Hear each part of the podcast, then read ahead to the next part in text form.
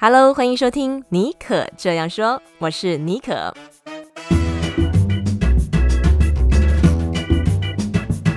为你注满创意动能，你也可以这样说。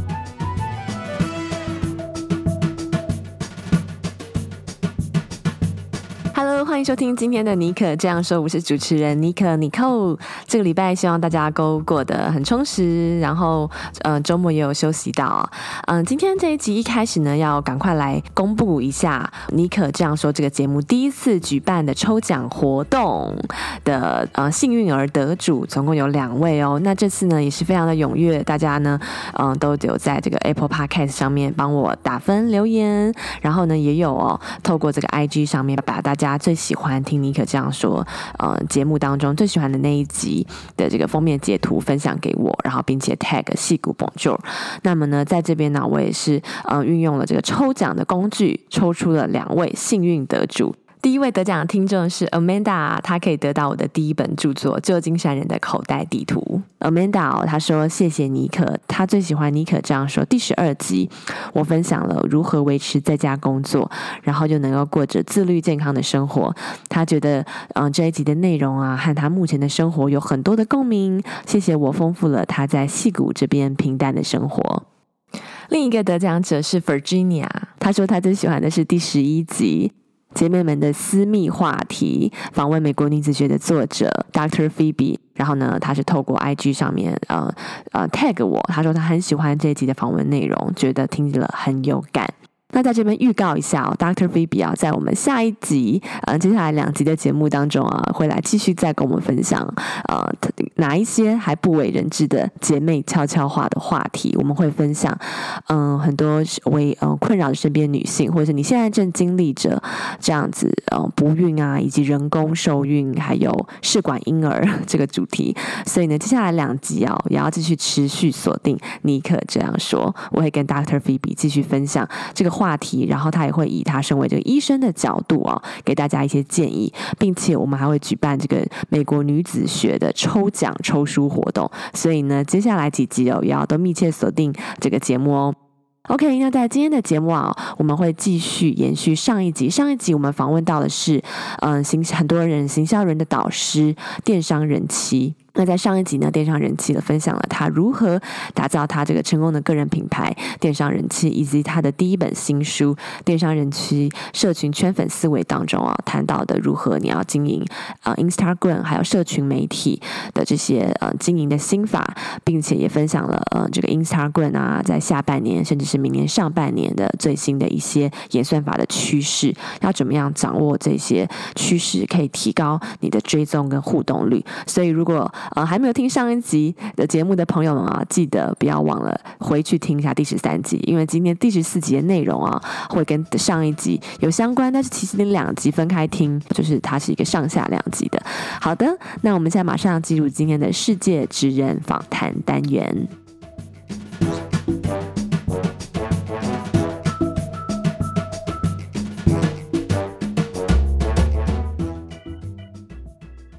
你觉得你是一个好奇心重的人吗？我我是啊，我是啊，想要知道的东西，我一定查到底，我一定要找到这样子。嗯，了解了解，你一定会查到底这件事情，应该不是只有针对 Instagram 对不对？因为我知道你同时很很忙哦，你还有经营脸书、YouTube，最近还有 Telegram，还有你自己的。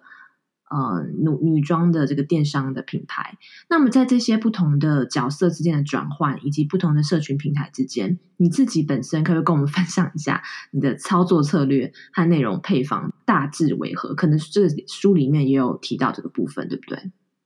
嗯，但是我个人的话，我是比较属于那种，我觉得我不知道怎么讲哎，就是因为每次大家都会都会觉得好像我做的事情是有规划、是有计划的。其实没有，完全没有。然后，呃，很多人会以为说，哦，你是不是很有策略在搞这些事情？你知道吗？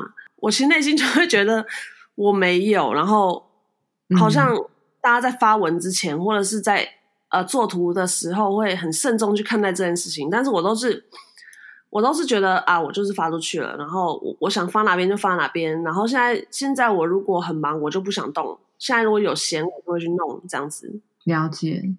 我觉得你这样的心法哦，反而也许是让你可以继续 enjoy。因为有的人，我也访问了好多来宾，我访问的来宾，大家通常都是维持一个很像你一样很平常心的心态，比较不会说爆红了之后，好像就做什么事情都很有压力或什么的。然后你现在也出书了，一定有更多的媒体来采访你。但我现在访问到现在，我觉得你是一个很很接地气，而且很随性的人。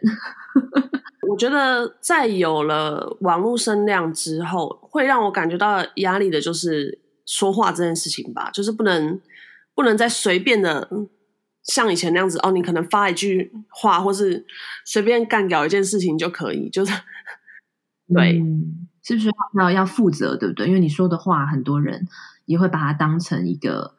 就是行销的圣经，或者是说会去把你放大啦，就是算是半个公众人物了，可能是这样子的一个感觉。我觉得是现在的社会生态造成这件事情会被放大。那是，但是我觉得，嗯，本来做人在网络上面你讲的话，你就是要负责啦。所以我觉得这个是相辅相成的。但是我觉得到后来会大变成大家说，呃，他们可能看到社会上面有一些。任何的议题或者是任何的事情，会想要问你叫我发表我的看法。对，你会觉得很，你会觉得很累啊。说，哎，这跟我什么关系啊？可不可以不要都一直来问我？虽然一方面可能会觉得很荣幸，对不对？一开始，可久了会你会觉得很累吧？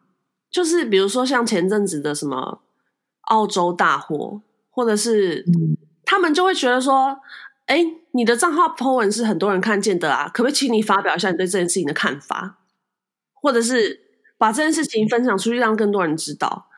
那我会觉得有一些话题是，哎，我会想参与的。但是有一些话题是我可能不见得非常的了解，我就不方便去做任何的评论。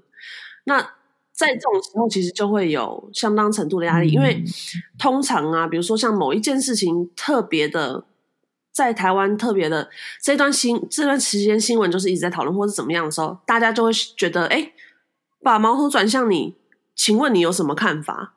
那我这时候就有点傻眼了，因为，呃，我我也不是什么事情都懂，然后我我也很尝试跟大家一样坐在客厅看电视，然后发生了这件事情，也会觉得莫名其妙的，所以 现在就变成说选议题啊、讨论话题啊，或者是在回复读者的私讯的时候，就会特别的注意这件事情。哦，也算是，我觉得这也是给现在也许你的个人品牌已经起步了、做出成绩的，或者你已经爆红的一些，嗯，半个公众人物或者公众人物做一个参考。我觉得你这样很小心谨慎，然后去对于你自己的议题的选择，我觉得是很明智的。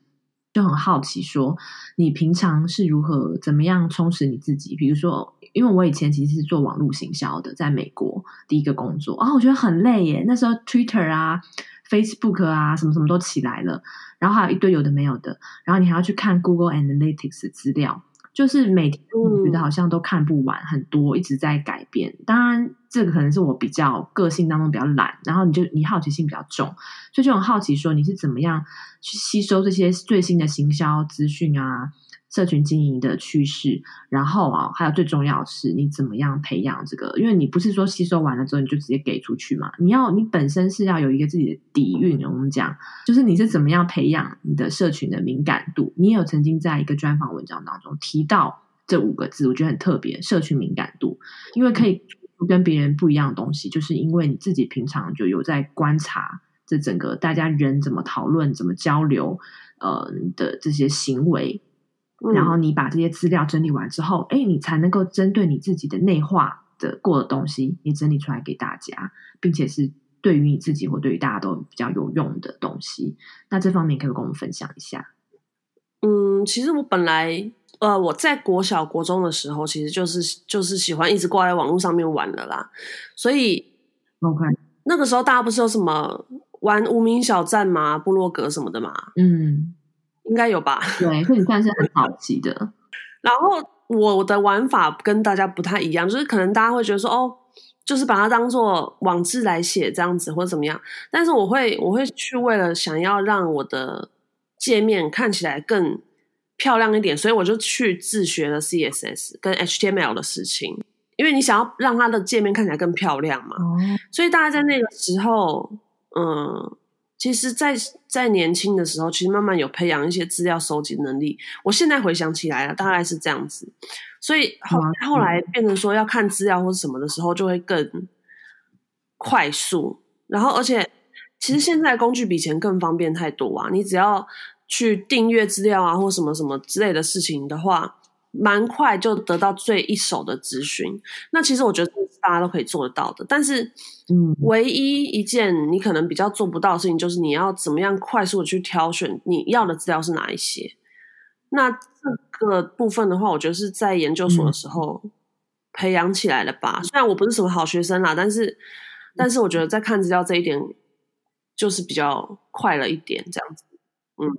因为要读很多 paper，你研究所可以，你研究所是念什么主题的？图文传播啊，所以我就是科班出身啊，就是整理资料的打造就对了。哎，真的耶，其实你是科班出身的，这样讲。对啊，因为图文传播跟跟现在我在做的事情就是就是没有差异啊。嗯，嗯，interesting，interesting，嗯，等于是学以致用，而且你以前又是广告行销人，然后就是等于是说以前的工作经历。让你可以现在这样子，所以真的是走过的路还是有它一定的原因诶、欸。我觉得算是慢慢累积的培养啦。所以前阵子我其实跟我的读者有分享到，就是呃，这个我以前本来想要做新创作开发者嘛，后来没有没有去做。那我觉得我当时是很很很愚蠢的，因为当时没有考量到任何的。比如说社会的事情啊，或者是未来的可能有变化什么，就觉得说哇，我要走新创了，我是这个，嗯，你知道吗？大家都会觉得说哦，我是我是这个要往这方面走的这新兴的社会人类这样子，嗯、现在觉得很蠢这样。所以你也你也是有经过这样子的一个嗯，有趣有趣。今天我们看到了，听到了。嗯，电商人气讲了一些平常在媒体中或者是访谈当中他比较不为人知的一面，我觉得也是很可爱。那么在最后啊，你可不可以分享一下？就是说，Instagram 我们刚刚讲了很多，像是从去年开始，Podcast 就越来越红。今年，嗯，我自己自己六月多六月底开始做，我六月底做的时候只有两千多个节目，现在已经有四千多个节目，而且每天继续在增加。那这也。嗯 Podcast 也是一个新的个人品牌的一个趋势嘛，一个媒体新的平台，也不是新，就是说新新，它是新的新，以前就有了，但是大又翻红，然后还有说 FB 的流量红利啊继续降低，然后 YouTube 的演算法就继续很很很机车嘛，对不对？还有 Telegram 之类的，那你可不可以分享你对于整体的这个社群媒体，或是针对哪一个方面，你你会分享一下你有什么观察？比如说 Podcast 啊。你觉得他会继续？他有没有办法真正的继续这样红下去？它的变现力，然后 FB 红红利是不是就会 继续继续走低之类的？或者有别的？你最近有观察到的趋势？我觉得 Podcast 其实，呃，国外大家在做 Podcast 已经在我比我们更早就已经非常的普遍了。那大家其实都很，就是说在这一块，其实在国外已经非常的成熟。然后也非常的完整，所以台湾是在 Podcast 这这这部分是超级慢。我不晓得大家对 Podcast 的看法是什么，不过不过其中一个让我迟迟还不会去加入的原因，就是因为它的社群力还是太低了，大家还是属于单方面的去接收所有的资讯，就是说你没有办法像其他的社群平台，你可以很及时的做一些回复或什么。讲简单一点，他要做 call in 都没办法。对不对？我也没说错啊。对，没错，因为它是要录好的，你才可以放播啊。呃，因为所以你你就等于是有点像广播，但是又不太像广播。然后，呃，广播就是有有很有趣的一点，就是我们以前为什么会听喜欢听，就是因为可以 call in，可以点歌，什么有的没有之类。对，那 Podcast 它现在没有，但是它、嗯、它在呃种种限制之下，就是你等于说你内容跟你的频率跟你更新的模式。就是要维持在一定的 tempo，然后我觉得现在台湾的走向就会变成说，好像 podcast 这件事情是，嗯、呃，它比较不会去像什么呃，脸书或是 YouTube，它一下就黄标，或是会去检查一些比较敏感的内容，所以大家就很放胆的去做。那我觉得这个这个是一个好事，就是其实可以带出另外一面的社群生态，但是在这之下，我觉得它还是。有有所限制啊，然后我觉得短期内短期内不太会改变，所以这个是大家要继续思考，就是说，哎，未来你除了 Podcast，你要你要怎么样去结合其他的东西，嗯、然后再让你自己的个人品牌更被看见。要不然就会变成永远都是那几家一直在前五名，你知道吗？啊、很难洗牌耶，不好意思哦。所以，所以，嗯、呃，对于其他社群媒体看法，我会觉得一直大家好像以一个很失望或者是不再重视的角度去看待。比如说，像大家觉得哦，脸书你流量就是低了，或或是 YouTube 就怎样，或是现在大家会觉得 IG 也很饱和了，嗯、但是。我觉得大家会忽视的一件事情，就是每年从这几个社群平台窜红的人还是非常多。就是我们每年还会看到一些对一些新星，或者是一些新的品牌，然后或者是一些话题，都是从社群媒体出来的。嗯、所以我觉得大家为什么要对什么演算法或是流量去失望？你为什么不会就觉得说，哎？你可不可以从当中嗅到一些机会，然后你去把它做放大？你懂吗？嗯，我懂，我懂。对啊，所以我就觉得大家是在失落什么？你别失落了吧，Wake up，赶快去针对你的这个内容，还有你的这个品牌的核心做一些努力，然后记得买一本《电商人气社群圈粉思维》。哎，你这现在这本自己刷啦？啊？呃呃，目前七刷了，对。哇塞，这是什么神数字啊？那那请问有没有在运作第二本的这个计划？哦、我我最近还在发懒呢。对啊，你才刚出完没多久哎，八月初，现在才两个才两个月，真的是要再休息一阵子，写一本书。啊、你花多久时间写完这本书？其实我没有很久啦，但是但是呃，我觉得，但是我是很认真哦，我是用写论文的速度去写它的，就是。了了解。以前我们在写论文，就是你每天就是搞这个事情，从早起床，然后到晚睡觉，你就是一直坐在椅子上写就对了。所以我就是用那样子的方式。哇，所以你是做事情属于那种很集中的人，是不是？很专心的，比较不会分心的人，算是对。了解了解。那这个也带到就是我们最后一个问题，就是说最最后倒数第二个问题，好烦哦，这主持人就是有没有你你刚刚有提到啊，很好奇。你就是除了你刚刚讲的说，哎，你不要去抱怨说，不要去想说这个流量红利已经过啦，触及率降低这些事情，在那边自怨自艾，然后我就觉得啊，很很难跟往年比。但是你有没有一些除了这方面的，就是说，哎，大家还是给给给大家打一剂，就是说哦，wake up call。那还有没有什么其他的？哎，如果现在想要投入这个社群，嗯，还有自媒体经营的人，你们可以给他，你可以给他一点建议吗？其他的建议？我觉得，嗯、我觉得建议就是，我觉得你要先了解社群现况，然后再去做任何平平台的，或是你的品牌要运行的一些策略跟拟定。因为我觉得大家通常会觉得好像。看到人家做很成功，就会想要做。像 Podcast 就是完全是一个。那你可不可以同时在这个平台上面付出很多的恒心跟毅力呢？就是说，你可不可以把一件事情做，你拉长，你可以把这件事情做半年、一年，甚至是两年，甚至是五年，像这样子的企划。你如果只是短期觉得说，哎，好玩，想尝试的话，那我觉得，嗯，可能要再想一下，因为你，你，你。为了测试，然后可能会去浪费掉你的时间，因为我我相信不是每一个人都会有很多的闲时间，然后做各种的测试，所以在前头你必须要先把一些研究做好，嗯，计划做好这样子，还有你这个接下来的路，而不是说哦，想要试试看我能不能这个适不适合我，或者是说哎能不能分一杯羹之类的来去，你你大家并并没有这样想。还有最后，最后就是每个来宾几乎都被问到这一题，很好奇。你刚刚说你那个先用写论文的方式写一本书，然后常常还要去贴文啊，又要哦 follow 这个最新的行销趋势，又要被人家问说澳洲大火怎么样？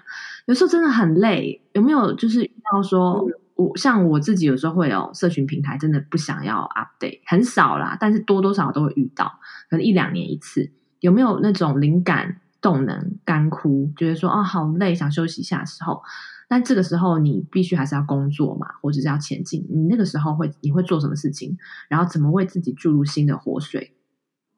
我跟大家比较不一样的就是，没有这种时候，我的休闲娱乐。我的天啊！所以现在知道了，电商人机就是行销女王，为什么可以这样？这就是你的娱乐。Oh my god！因为有些人他是下班以后就会去打电动嘛，对，对不对？然后你可能上班的时候你，你你你无聊，你就弄一下你的那个手游啊，或者什么就玩一下。所以我跟大家比较不一样，就是这些就是我的娱乐。然后我我也不会觉得说啊。什么灵感干枯或怎么样？但是你想打电动的时候，你就会去打啊。所以我想玩的时候，我就会去玩。所以就并不觉得特别有有任何压力，或是有什么目的性。你没有负担嘛？我觉得你的目的性不一样，所以才会这么如鱼得水啊！今天觉得学到最多的就是这个心法。嗯，而且我觉得你是一个很 zen 的人哎，就是好像这样也可以，那样也可以，但其实又很有自己的呃。想法跟原则就是很特别，真是再次感谢，算是吧，算是吧。嗯，OK，再次感谢电商人气来我们的节目。在这个同时，他的这个第一本书《电商人气社群圈粉思维》可能也要第八刷了，所以大家赶快去博客来上面看一下，免得 又买不到了。好，我们今天谢谢电商人气 OG 来跟我们分享他这一路上走来他的这个心路历程。那我们我看到的是一个。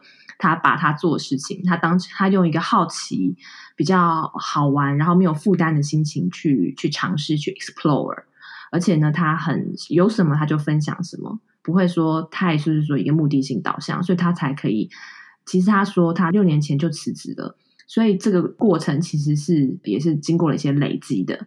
那我觉得他今天故事也是让我们提供我们一个不同的思考点。好，那我们今天的这个呃世界职人的访谈就到这边告一段落。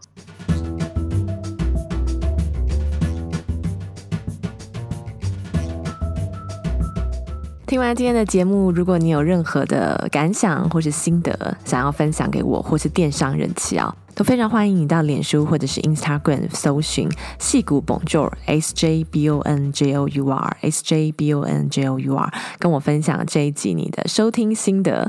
那么也非常欢迎大家可以持续的把嗯、你如果觉得这一集你有任何一点感动你的地方、打动你的地方，我都非常欢迎你把这一集的截图嗯、截图下来，然后分享到你的 IG 线动，并且标记我戏骨 Bonjour，然后呢就让我知道你有在听。这一集的节目哦，那么如果嗯、更好的是啊，你可以愿意帮忙把这一集的节目啊嗯、分享给你的朋友，或是到 Apple Podcast 上面帮我打五颗星留言，都可以都可以让我呃做节目更有动力哦。你们的一点这个支持和鼓励，还有你们的每一则留言，都是我持续做节目更用心做节目的这个最大最大的动力。再次谢谢你们陪我一路走到第十四集。那么刚刚在节目一开始啊有分享。奖 Virginia 和 Amanda 获得我们这次呃，尼可这样说举办的第一次抽奖节目的得主，那么呢，我也会私讯给你，把书寄到你家。好了，那我们就下次再见，拜拜。